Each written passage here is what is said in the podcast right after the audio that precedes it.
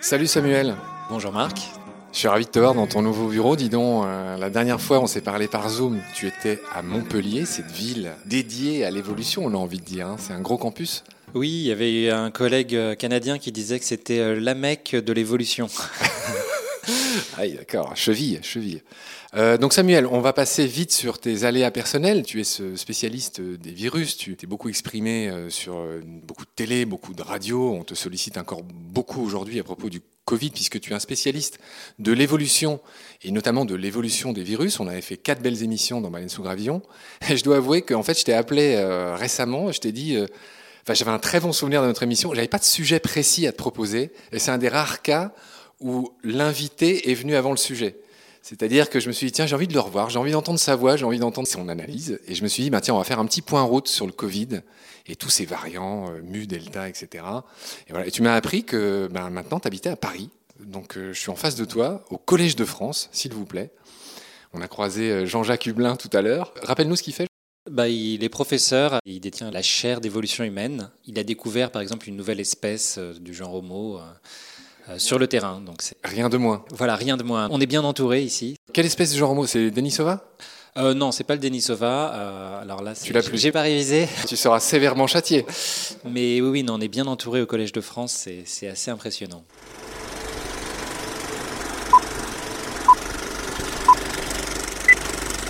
Alors après notre entrevue, je suis allé vérifier qui était Jean-Jacques Hublin, qu'un si joli hasard de fin d'été avait mis sur ma route. Et j'avoue que ça valait le détour. Jean-Jacques Hublin est un paléoanthropologue français. Il est de fait l'un de nos plus brillants en la matière. Dans les années 90, il a enseigné dans ce qu'on appelle l'Ivy League aux États-Unis, la Ligue du lierre. C'est le surnom des plus prestigieuses universités états-uniennes.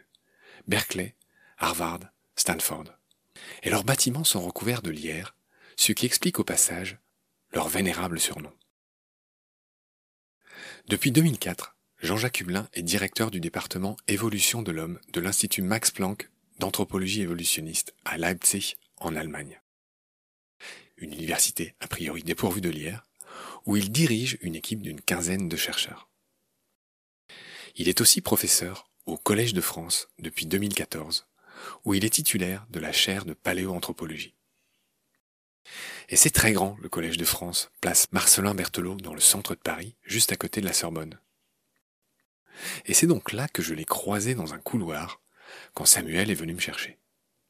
La sérendipité, c'est quand même quelque chose, vous en conviendrez. Bref, si Jean-Jacques nous entend, je l'invite humblement dans Baleine sous Gravillon pour parler d'évolution du genre homo. Le plus grand fait d'armes de Jean-Jacques Hublin, contrairement à ce que dit Samuel, n'est pas la découverte d'une nouvelle espèce humaine, le Graal en la matière. Jean-Jacques Hublin a cependant fait une trouvaille extraordinaire.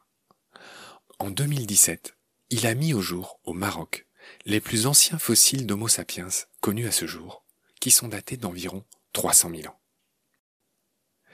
Et cette découverte des plus vieux restes de nos ancêtres modifie profondément les hypothèses admises sur l'émergence de notre espèce, ce que retrace un beau documentaire diffusé sur Arte en 2020.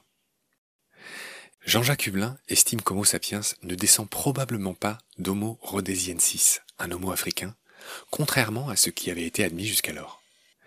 De fait, il réfute l'idée qu'Homo sapiens serait issu d'un groupe humain précis ou d'une région particulière de l'Afrique.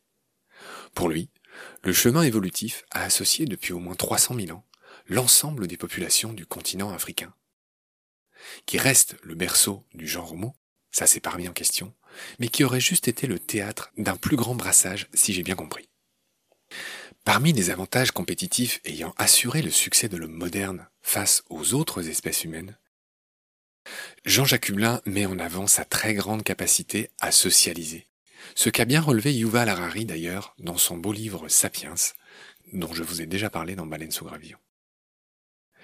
Et c'est ça qui aurait permis à Homo sapiens de constituer les groupes les plus nombreux et les plus solidaires, et donc au final de conquérir la planète. À propos d'Israéliens, et pour finir cette parenthèse sérendipitesque, deux équipes internationales ont publié chacune la découverte d'une nouvelle espèce humaine datant d'environ 140 000 ans. Récemment, des Israéliens ont annoncé la découverte de l'homo de Necher Ramla, mis au jour dans un site du centre d'Israël et datant de 120 à 140 000 ans. Ils y voient un ancêtre de Néandertal et des vieux homo asiatiques. Quasiment au même moment, d'autres chercheurs chinois ont découvert à Harbin, en Chine du Nord, un Homo longi âgé de quelques 150 000 ans. Et eux, y voient l'origine de l'Homo sapiens, rien de moins. Le genre Homo s'est-il donc agrandi de deux nouvelles espèces, alors qu'on lui en connaît déjà une douzaine? Jean-Jacques Hublin est d'avis que les fossiles humains trouvés en Chine sont probablement des Denisoviens, l'équivalent asiatique de nos Déandertals. Circuler, il n'y a rien à découvrir, donc, selon lui. Il doute aussi de la validité de la thèse des Israéliens. Ces deux annonces simultanées devraient donc être prises avec des pincettes. En paléontologie, les égaux sont aussi énormes que les enjeux. Il est en effet plus valorisant de prétendre avoir trouvé une nouvelle espèce d'homo qu'un os quelconque, et ça fait vendre plus de papier. Bref, sur ces considérations d'ego, cet autre grand propre de l'homme, retour avec Samuel et notre point route virus.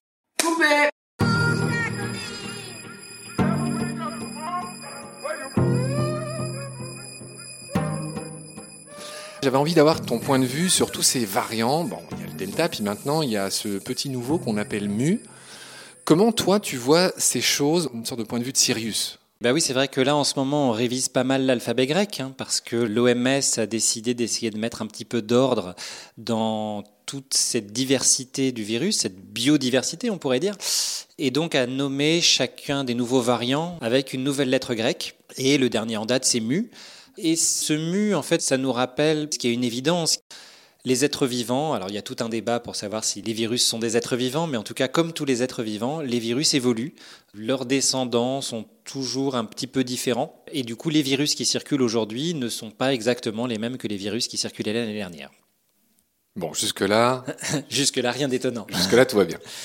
Je ne sais pas si ça va aider les professeurs de grec à recruter dans leur classe, mais c'est vrai que le variant Delta, par exemple, euh, que notre équipe a été une des premières à détecter en fait en France en juin, a pas mal chamboulé les cartes. Rappelle le nom de ton équipe L'équipe Évolution théorique et expérimentale. C'est pas le MIVEGEC euh, MIVEGEC, c'est le laboratoire, c'est l'unité de recherche, c'est un niveau au-dessus. D'accord. Alors, on va pas se lancer dans la structure du système de recherche français parce que là, l'émission ne suffira pas. Et c'est vrai que ce variant et donc cette évolution du virus a pas mal rebattu les cartes parce que en fait, ce variant Delta s'est avéré être deux fois plus contagieux que euh, les virus qui circulaient initialement. Et c'est un peu l'illustration de ce qu'est un variant. C'est un virus qui a des propriétés différentes des autres lignées de ses congénères qui circulent en même temps ou avant. À titre d'exemple, là où une personne infectée par le coronavirus en février ou en mars 2020 en infectait en moyenne 3, Là, en juin, ou aujourd'hui euh, à la rentrée, une personne infectée par le variant Delta, euh, en l'absence de toute mesure de contrôle, hein, en infecterait 6. Bon, heureusement, aujourd'hui, il, y, a la mise en place de, mesures de prévention, etc. Personne n'en infecte pas 6. C'est un peu le même virus, mais il a des propriétés biochimiques, immunologiques différentes et du coup est beaucoup plus contagieux. D'accord. Alors récemment, dans l'actu, on entend parler de ce variant mu.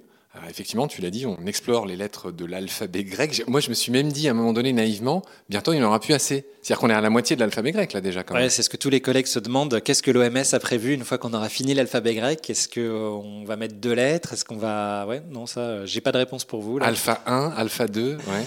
Non, donc là, on ne sait pas. Et donc oui, mu, c'est un de ces nouveaux variants qui a été détecté. En Colombie, étonnamment. En, Colombie, euh, ça, il n'y a pas vraiment d'explication sur pourquoi les variants apparaissent à tel ou tel endroit. En fait, d'une certaine manière, à partir du moment où vous êtes infecté, potentiellement, vous allez euh, produire des variants, parce que quand vous êtes infecté par un coronavirus, votre organisme va produire des millions, voire des milliards de nouveaux petits virus, enfin, ce qu'on appelle des virions, des particules virales, c'est forcé que sur ces milliards, il y ait des virus qui aient des mutations. Parce que le virus, quand il reproduit, quand il duplique son matériel génétique, il fait des erreurs. Donc finalement, chaque infection euh, produit potentiellement des variants. Mais comme ce variant, ce virus variant, c'est euh, un virus sur un milliard, il y a extrêmement peu de chances que ce soit lui qui soit transmis et qui cause la nouvelle infection. Il n'en reste pas moins que c'est très compliqué d'expliquer pourquoi le variant alpha semble avoir émergé au Royaume-Uni, alors qu'il n'y avait pas spécialement une explosion des cas à ce moment-là, euh, alors que le variant bêta, lui, a été détecté en Afrique du Sud, le gamma au Brésil. Alors en Inde, le variant delta a été détecté pour la première fois en Inde. Il semblerait que ça a été associé à des énormes rassemblements de personnes, enfin des rassemblements portant jusqu'à un million de personnes. Donc ce variant mu aujourd'hui est classé comme variant parce que cette lignée qui circule a des mutations dans son génome que l'on sait pouvoir avoir des, effets potentiellement problématiques, comme par exemple le fait d'échapper à la réponse immunitaire. Oui, j'ai l'impression que le mu en question, apparemment, est vraiment très, pour l'instant, il est très à bas bruit. On soupçonne qu'il serait moins virulent, si j'ose dire, que le delta. Est-ce le cas?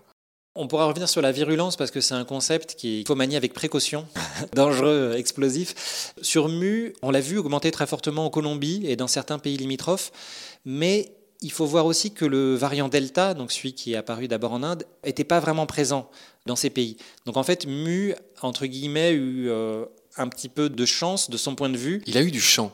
Voilà, il a eu un champ libre pour pouvoir se propager avant l'arrivée de Delta.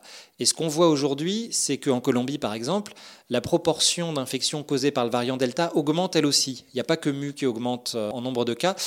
Et finalement, même Delta semble être en train de rattraper un petit peu le variant Mu en Colombie. Donc, ça illustre aussi toute la difficulté en évolution qui est que si vous voyez une lignée se propager, est-ce que c'est parce qu'elle a un avantage? Est-ce que c'est parce que ce virus est plus contagieux? Ou est-ce que c'est simplement parce que ce virus euh, était là le premier? Et ça, on l'a bien vu en France. En France, vous aviez au tout début de l'épidémie des lignées un peu différentes qui circulaient euh, selon les différentes régions de France. Mais tout ça, c'était le même type de virus. C'est ce qu'on appelle des effets fondateurs. Si euh, dans une ville, la première personne infectée est infectée par un voyageur qui revient d'Inde, mettons, bah, par hasard dans cette ville, vous aurez beaucoup plus de virus qui ressemblent aux virus qui circulent en Inde. Ça, c'est très compliqué de séparer en fait dans les analyses qu'est-ce qui est lié à un avantage intrinsèque du virus et qu'est-ce qui est lié au hasard, euh, à ce qu'on appelle un effet fondateur. Et, donc là, pour le variant mu, euh, pour le moment, il semble que dans la compétition avec Delta, il soit pas euh, à la hauteur. Voilà, c'est encore trop tôt pour dire si vraiment il risque d'y avoir un problème. Et à première vue, il semble que pour le moment on n'a pas trouvé encore plus dangereux que Delta. Alors Samuel, dans la précédente émission à laquelle je renvoie les auditoristes, euh, on avait vraiment fait un point euh, assez complet sur virus et évolution. On avait bien pris soin de pas trop porter de jugement sur ce qui se passait au moment où on se parlait en France, les décisions, enfin tous les gros débats un peu sur le moment, dans la chaleur de l'instant qu'il y avait. Alors aujourd'hui, je ne suis pas en train de dire que je voudrais faire ça, mais est-ce que malgré tout, on pourrait faire une sorte de point route euh, Ça fait un an et demi que tout ça, euh, je ne sais pas comment dire, a, commencé, sans doute un peu plus. Quel regard tu portes sur la situation en France par rapport aux pays voisins, par rapport aux autres pays dans le monde? Euh, Un regard de scientifique, j'entends, c'est-à-dire par, par un regard de militant. Quand on analyse les situations des différents pays, ce dont on s'aperçoit en gros, c'est qu'il n'y a pas de réponse miracle. C'est-à-dire que quel que soit le pays que vous prenez, il y aura des choses à redire. Euh, après, il y aura plus ou moins de choses à redire. L'autre chose, c'est que c'est très compliqué de comparer deux pays parce qu'il faut une très bonne connaissance de l'épidémie euh, dans chacun des pays. Même pour comprendre l'épidémie française, d'une certaine manière, il faut aussi euh, assez bien comprendre les disparités entre régions. Alors tu me fais pour l'instant une réponse de Normand, très bien, on va te travailler un peu plus au corps. Quid de tous ces pays qui avaient été loués pour leur réponse? Je pense à l'Australie, je pense à, ces pays asiatiques. Il me semble que le Vietnam avait été euh, encensé.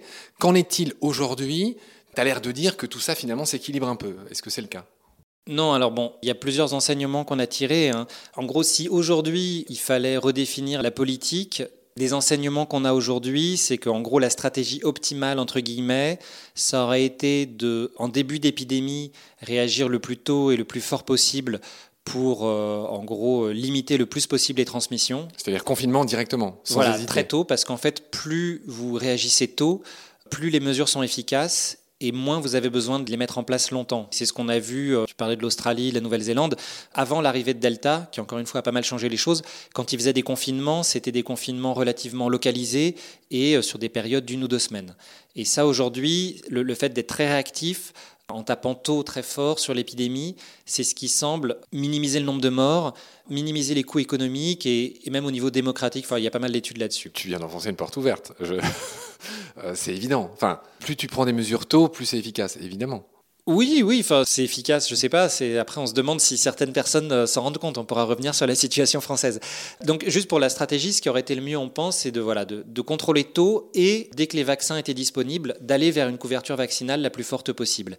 Et c'est là où les pays comme le Vietnam, notamment pour des raisons économiques, ou euh, même la Nouvelle-Zélande ou l'Australie, qui n'ont pas atteint des couvertures euh, vaccinales très élevés comparés à des pays d'Europe comme la France ou le Danemark, se sont retrouvés un peu à la merci de ce variant Delta qui est tellement contagieux que ça devient compliqué en fait d'avoir une stratégie de confinement localisé pour le contenir.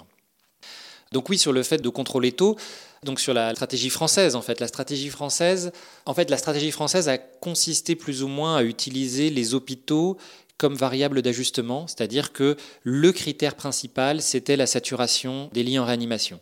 L'idée était de ne pas réagir de manière trop forte tant que les hôpitaux pouvaient encaisser, en gros. On a essayé de le chiffrer dans notre équipe, notamment au début 2021, où là, je ne sais pas si vous vous souvenez, mais en fait, l'évolution, l'émergence du variant alpha, donc celui qui a émergé au, Royaume-Uni, a pas mal rebattu les cartes parce qu'il était aussi plus transmissible. Et fin janvier, début février, en gros, c'était sûr que ce qui avait été mis en place au début de l'année, le couvre-feu à 18h, allait pas suffire pour contenir la vague du variant alpha. Donc ça, on le savait euh, fin janvier, début février. Et là, il y a eu deux mois d'attente, euh, finalement, que les, ces services de réanimation se remplissent jusqu'à ne plus tenir, alors qu'on aurait pu réagir dès début février. Et là, du coup, on a essayé de chiffrer, nous, un petit peu. Euh, c'est pas simple, parce que, bon, évidemment, personne ne saura jamais ce qui se serait passé si on avait repris la main, le, repris le contrôle sur l'épidémie plus tôt. Mais oui, ça se chiffre en, milliers de décès. Et en plus, il faut voir que ce qu'a montré le début de l'année en France, c'est que contenir une épidémie, c'est très compliqué. Il fallait un confinement à 18 heures, ce qui était extrêmement lourd, extrêmement violent pour une partie de la population. Et puis les Français sont des Gaulois rétifs. Et on voit bien ce qui se passe avec la vaccination. Bah, pas tellement en fait. Les Français, oui, ont, au vu de la durée pendant laquelle ces contraintes ont été imposées et de leur effet sur la vie quotidienne, justement, les Français ont été plutôt euh, très complaisants, ont vraiment bien suivi. Et là, il faut voir la couverture vaccinale, c'est une des plus hautes en Europe aussi. C'est vrai que Bon, il y a une médiatisation très forte Des sur les antivaccins, mais je pense qu'il serait réducteur d'expliquer la proportion de personnes non vaccinées par un mouvement anti-vaccin. Il y a aussi tout ce qui sont les inégalités d'accès à la santé. On a beaucoup investi avec retard sur euh, les vaccinodromes pour vacciner en masse, après avoir dit qu'on ne le ferait pas. Et ça, ça a permis d'atteindre les pourcentages qu'on a aujourd'hui. Qui sont Qui sont, rappelle-le Qui sont de l'ordre de 60% de la population totale française euh, vaccinée complètement. Le Danemark fait un peu mieux, mais 60% de la population totale, c'est... Enfin, voilà, il faut voir que sur la population, il y a aussi euh, tous les enfants, tous les... donc 60% de la population totale, c'est... On est un peu dans les clous du reste de l'Union européenne. Oui, non, c'est... Voilà, bon, on est même plutôt dans la fourchette haute de l'Union européenne. Mais euh, c'est vrai que là où le bas blesse peut-être, c'est pour augmenter ce pourcentage, pour aller toucher ceux qui voilà, ont plus de difficultés à accéder euh, à la santé. Le simple fait déjà de se connecter sur Internet pour, pour prendre son rendez-vous, enfin, etc. Donc, euh, donc oui, enfin en tout cas sur la France, euh, pour clôturer là-dessus, ce qu'on a vu à partir du mois d'août en fait de l'année dernière où le Conseil scientifique avait alerté sur la circulation du virus, finalement c'est une approche assez attentiste en fait, en voulant éviter à tout prix le confinement, se retrouver finalement à devoir mettre en place des confinements nationaux relativement longs. Donc, la question que j'avais posée initialement, je pensais que tu me citerais deux, trois pays qui ont été particulièrement vertueux dans leur gestion de cette crise. Qu'en est-il? Est-ce que malgré tout, aujourd'hui, il y a des exemples que tu souhaiterais donner? Alors, on a vu que la France avait un peu rattrapé son retard, ok.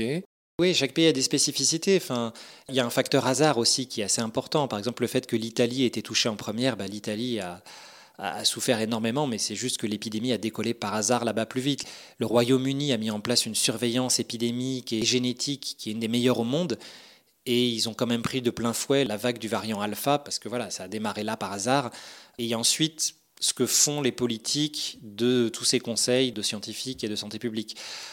Aujourd'hui, un des pays qui se distingue, mais encore une fois, il y a ses spécificités, mais la Nouvelle-Zélande est par exemple euh, assez impressionnante. C'est plus facile pour entre guillemets, parce qu'ils sont une île, mais au niveau de la composante démocratique, je dirais, ils ont vraiment euh, eu une interaction avec les scientifiques pour identifier quelle était la meilleure réponse possible et ensuite la mettre en place. C'est quelque chose qui, euh, dans beaucoup de pays, est beaucoup moins transparent.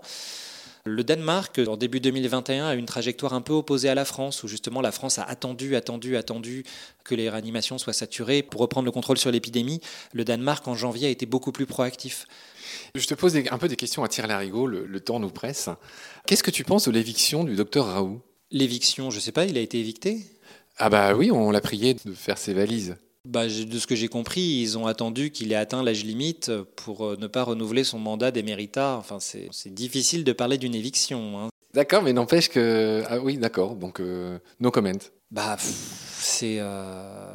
Non, mais en gros, j'aimerais ton avis sur voilà, toutes ces théories un peu complotistes qui continuent de croire que, que ce mec euh, était une sorte de messie.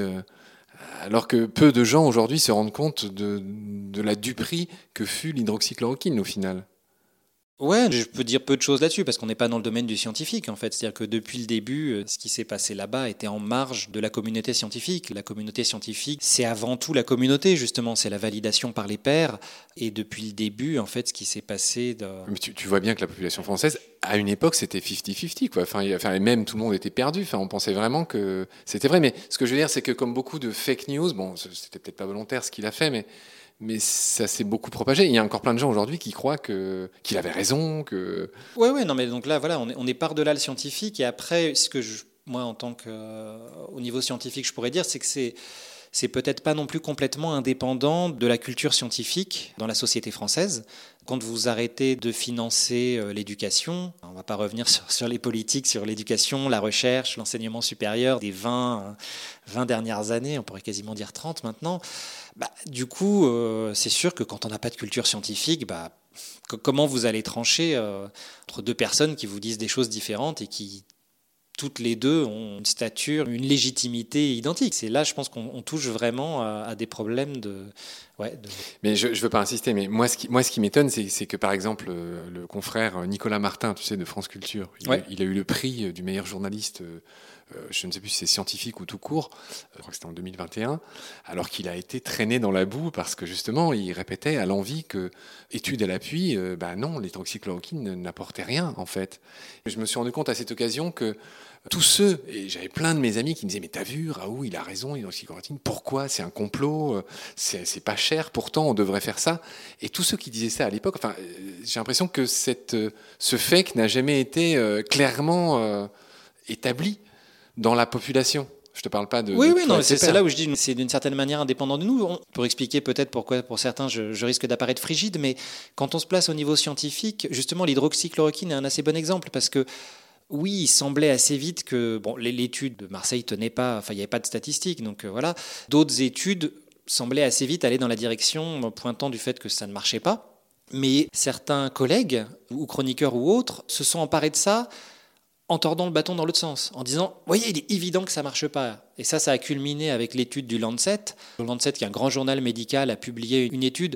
Qui était elle-même bâclée. Qui était frauduleuse, en fait. C'est-à-dire, les gars avaient inventé une base de données qui n'existait pas.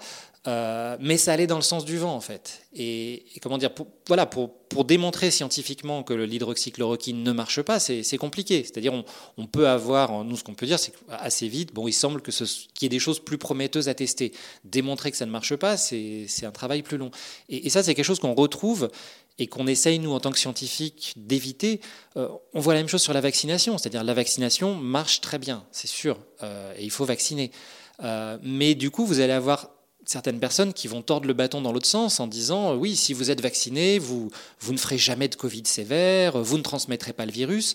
Non, c'est pas aussi simple. C'est-à-dire que l'efficacité vaccinale contre les formes sévères, c'est entre 85 et 95 pouvez potentiellement être réinfecté, même si vous ne ferez pas de forme sévère. Et on pense que c'est de l'ordre de 50% les réinfections. Donc, donc voilà, la, science dit ce qu'elle dit. C'est un travail de, communauté scientifique. Après, euh, on intervient dans les médias pour présenter ça, mais c'est vrai qu'on ne maîtrise pas les, emballements. Et là, c'est selon moi, enfin, sur l'histoire de, de Raoult et de ces emballements-là, la faute, elle est plutôt du côté du, des, autorités, du gouvernement, où il y a une inculture scientifique. C'est un secret de Polichinelle, enfin on le voit dans le livre d'Ariane Chemin, mais le, président de la République était complètement sous le charme de, Raoult. Donc, euh, c'est pas tant un problème scientifique. À les scientifiques ont fait leur boulot. Certains collègues se sont fait taper dessus assez durement. Le problème, c'est plus après la place de la science dans la société française. Pourquoi ils se sont fait euh, taper dessus? Bah parce que euh, c'était un sujet extrêmement médiatique. Du coup, même si vous arrivez avec des arguments scientifiques euh, sur un sujet médiatique, bah, on veut pas. Au niveau médiatique, pas ce qu'on veut entendre. Euh, voilà, enfin, il y en a quand même eu des ministres qui sont allés dire devant l'Assemblée que le Conseil scientifique leur avait dit que les masques ne servaient à rien. Alors que dans le premier rapport du Conseil scientifique, il est recommandé de distribuer des masques. Donc on est dans un monde différent. Oui, tu ne portes pas les politiques dans ton cœur. En tout cas, il est bon de noter leur manquement. Ça, c'est clair pour tout le monde.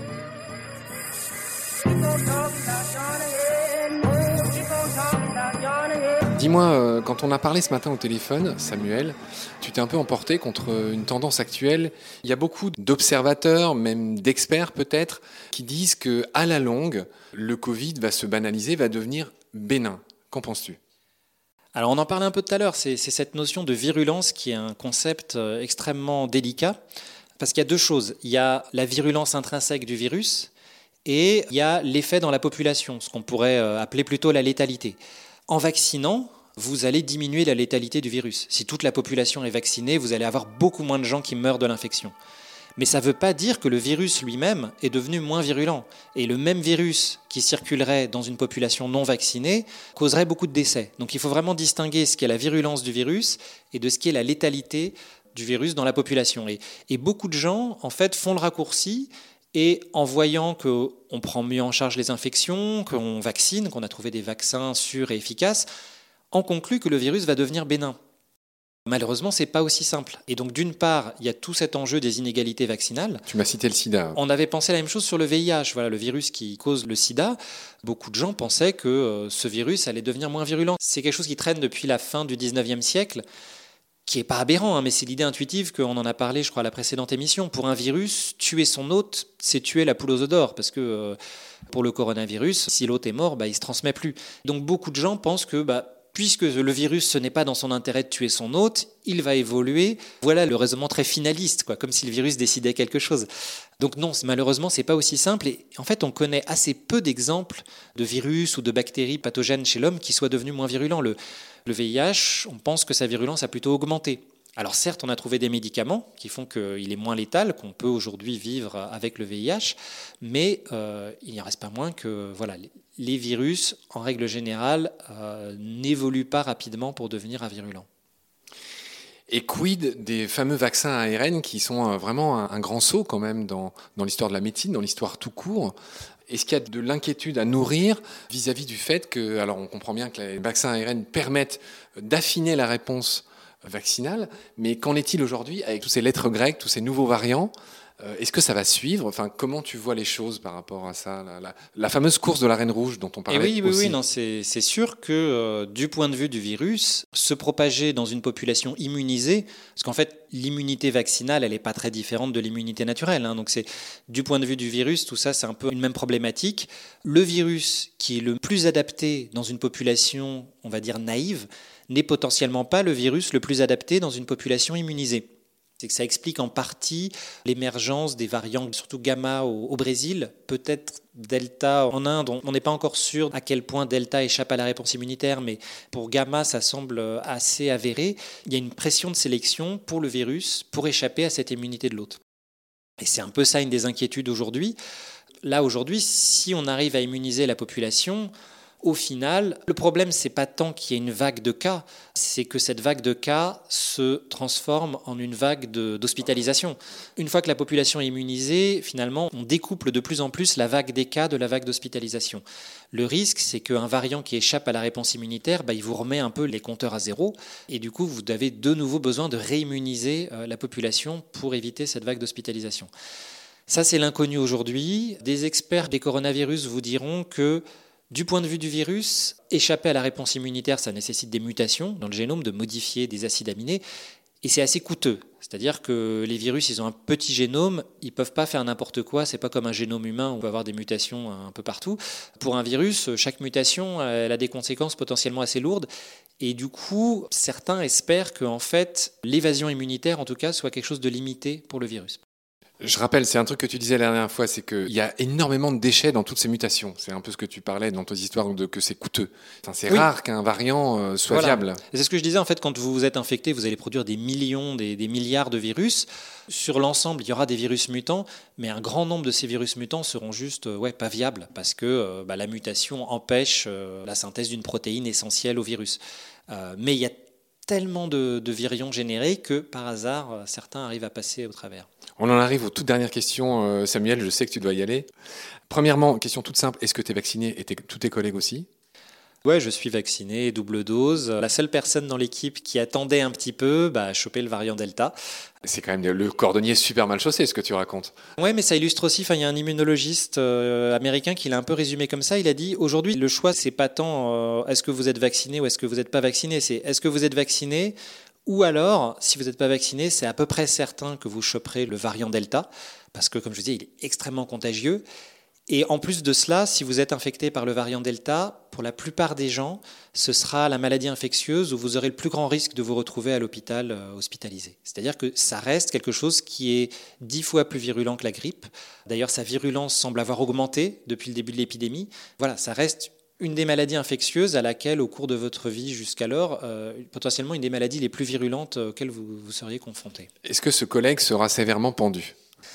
Non, on n'est pas comme ça. Enfin, blague à part, ça paraît incroyable que vous autres qui êtes tellement informés sur ces histoires, et puis en plus je pensais que dans ces grands bâtiments, etc., tout le monde devait être euh, vacciné.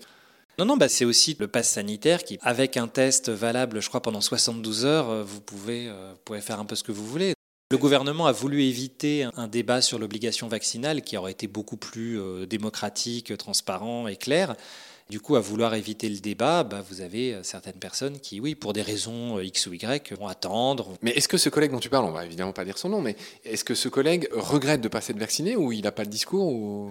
Bah, je sais pas, j'ai pas revu depuis. Ah, ah, d'accord, d'accord. Ah, il a peut-être été pendu finalement. Est-ce que tu penses qu'on a parlé de tout, qu'on a fait un point route, je dirais, complet? Est-ce qu'il y a d'autres micros aspects que tu voudrais souligner en fin de discussion? Le message, c'est que malheureusement, l'épidémie, elle n'est pas encore derrière nous. Les vaccins ont été vraiment un rayon de soleil dans cette épidémie. C'est déjà, ils ont été développés très rapidement. On n'espérait pas des vaccins si vite. Et euh, les vaccins ARN ont aussi une efficacité qui était euh, au-delà de toutes les espérances, hein, avec, euh, je vous dis, 80-90% de protection contre les formes sévères. L'énorme aussi bonne surprise, c'était qu'en plus d'empêcher les formes sévères, les vaccins empêchaient la transmission, on avait l'impression. C'est-à-dire que si vous étiez vacciné, on pensait que vous étiez protégé très fortement contre la réinfection et pas infectieux. Avec un peu plus de recul, on aperçu aujourd'hui que si l'effet sur la protection contre les formes graves est très fort, l'effet sur limiter la transmission, l'effet un peu indirect, il est plus limité. Et ça, ça veut dire que malheureusement, il est moins probable qu'on arrive à vraiment couper la transmission du virus euh, grâce aux vaccins. Les vaccins aident, mais euh, coupent pas la transmission autant qu'on pourrait l'espérer. Et donc ça, c'est un message. On a fait une tribune là-dessus récemment sur l'importance en fait de la prévention, parce qu'aujourd'hui, la Covid reste une maladie très virulente.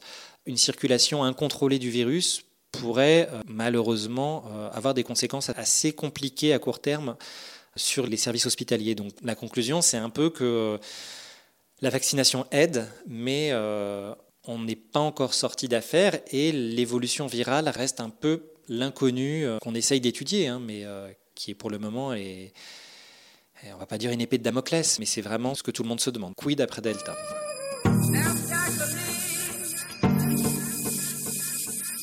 Alors justement, c'est ma toute dernière question, euh, Samuel, réponse très rapide.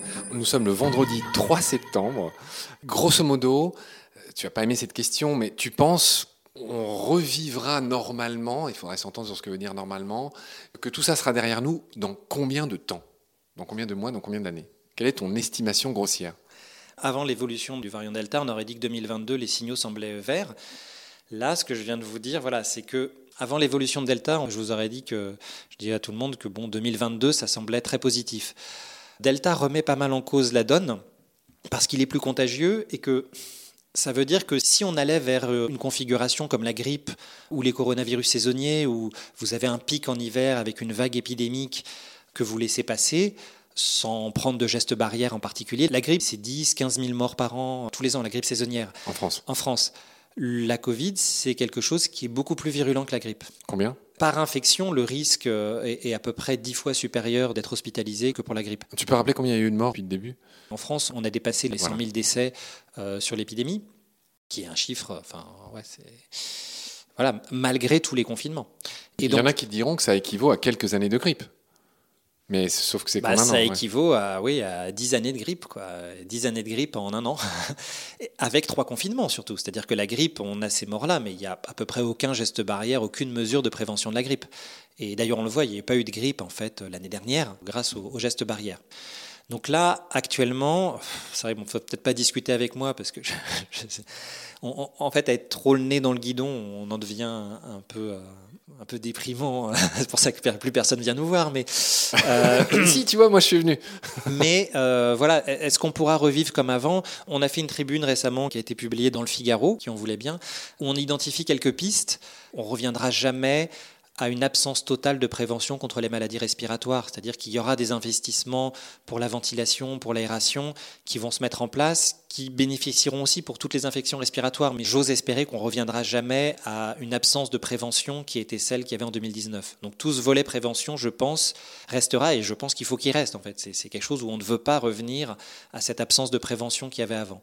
Et en plus du volet de prévention, la question c'est de savoir s'il va falloir redimensionner les services hospitaliers pour qu'ils puissent faire face à un afflux saisonnier Soudain. voilà, de, comme il y a pour la grippe en fait, euh, parce que là, actuellement, il semble, bon, enfin, c'est extrêmement délicat à anticiper, mais aujourd'hui, ce serait très compliqué pour les services hospitaliers de gérer à la fois une grippe saisonnière et un Covid saisonnier. Et bon, après, bah, il y a aussi tout ce qui est l'investissement dans la recherche, les traitements. euh, Enfin, la France là-dessus, on pourra conclure là-dessus euh, boutique, mais euh, le financement de la recherche, quand on liste les pays qui ont contribué au, au développement des vaccins, la France n'apparaît pas dans les 15 premiers pays. L'Espagne est 11e, l'Allemagne 2e, la France n'apparaît même pas. Je t'avais demandé une réponse toute simple. Une année, un horizon, tu ne me l'as pas donné. J'ai pas donné et je pense que, enfin ce que je disais sur la prévention, je pense qu'il ne faut pas qu'on revienne, on part sur les, versants plus politiques, sur le monde d'après, mais je pense qu'il y avait plein de choses qui ne fonctionnaient pas dans le monde pré-Covid euh, au niveau politique, mais au niveau de la santé publique, sur la prévention, euh, je pense qu'il ne faudrait pas, euh, pour peut-être répondre plus clairement à la question, il ne faudrait pas revenir à ce monde d'avant. En tout cas sur la prévention en santé publique, clairement, il y a des enseignements qui doivent être tirés. D'accord, Samuel. Bon, je n'aurai pas eu de réponse à cette question-là, mais on en a eu à toutes les autres, donc je suis content. Je te remercie beaucoup. Je te dis euh, salut, à la prochaine. On fera un point à l'occasion, peut-être sur Bah d'autres voilà, choses. J'espère sur autre chose que, que le SARS-CoV-2. Oui, c'est con, tu aurais voulu t'exprimer sur le sélacanthe dont on a parlé avec Laurent Balesta. Tu, apparemment, oui, tu, non, non, là c'est. tu, tu as dit qu'il y avait un hoax, euh, enfin qu'il y avait... euh, C'est une histoire connue, mais bon, on en parlera une autre On en fois. parlera une autre pour fois. Les, pour les auditeurs. En effet, très bien. Merci Samuel, prends soin de toi. Bah, merci Marc, à la prochaine.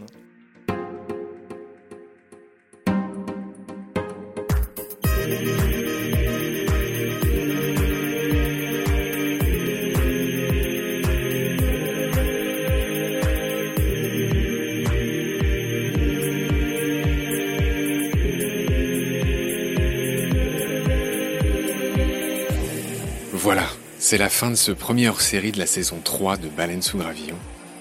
J'en distillerai comme pendant la saison 2, de temps en temps, un peu au gré des envies et des possibilités.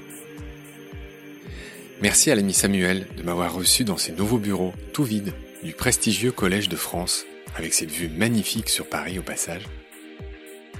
Je mets à la suite les épisodes sur l'évolution et les virus que nous avions réalisés avec Samuel il y a quelques mois pour celles et ceux qui souhaiteraient les réécouter à la lumière de ce nouveau point route. Et je pense aussi à toutes celles et ceux qui ont découvert BSG récemment et que j'encourage à parcourir la longue liste des plus de 200 épisodes pour en découvrir tous les invités et tous les thèmes. Vous savez que BSG n'est plus hebdomadaire mais quinzomadaire dorénavant. Les nouveaux épisodes sortent désormais deux fois par mois, mais pas d'inquiétude, nous proposerons des rediffusions les semaines sans. Des semaines où, par ailleurs, je vous encourage fortement à aller découvrir notre nouveau podcast Combat, un des trois petits frères de Baleine sous Gravillon, où je reçois les défenseurs du vivant, tous les 15 jours aussi, en alternance avec BSG.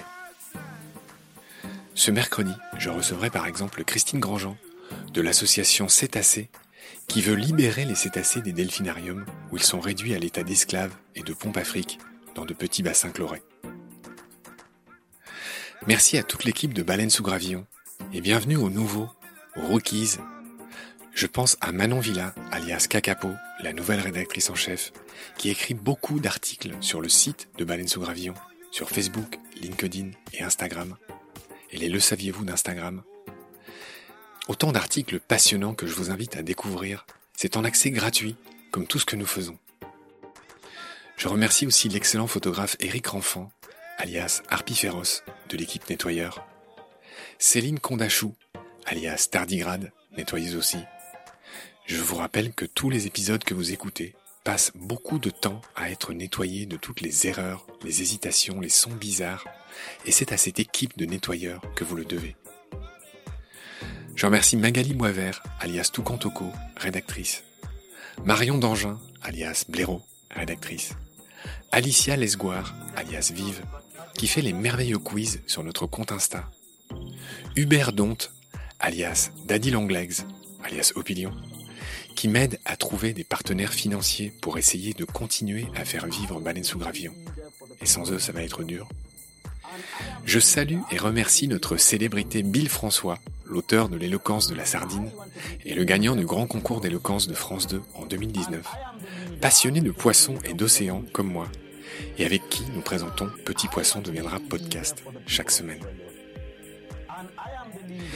Je remercie Patricia Agosta, alias Poulpe, la maman de l'eau, qui relie et aide à traduire en anglais toutes nos présentations de photographes animaliers exposées chaque semaine sur le compte Insta de Baleine sous.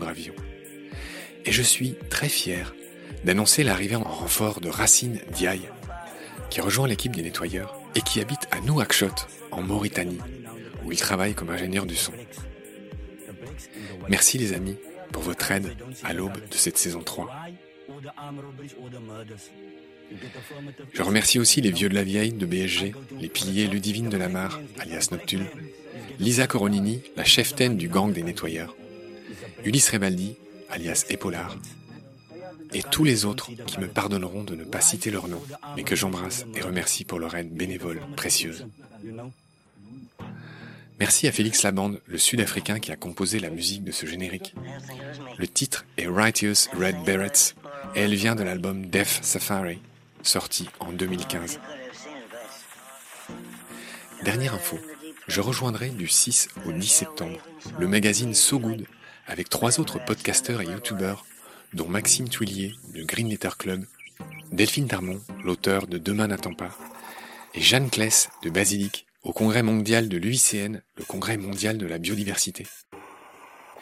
Nous y diffuserons chaque jour, du lundi au jeudi, une émission de 30 minutes avec le magazine So Good du groupe Sopress, où nous recevrons des invités de ce grand rassemblement du vivant.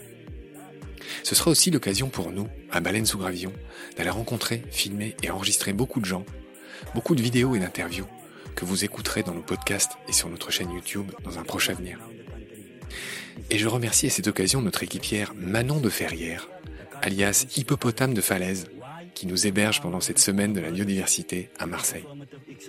Celles et ceux qui voudraient venir nous faire un coucou sont bien sûr les bienvenus. Merci pour votre fidélité. Prenez soin de vous et de ce qu'il y a autour de vous. À bientôt. Why? All the armed robberies, all the murders? You get affirmative action, you know? What did you say? Wake up. I said, it doesn't... I don't think it was me. I think it was poor old Uncle Bertie. Soft and lazy like metagrass under floodwater.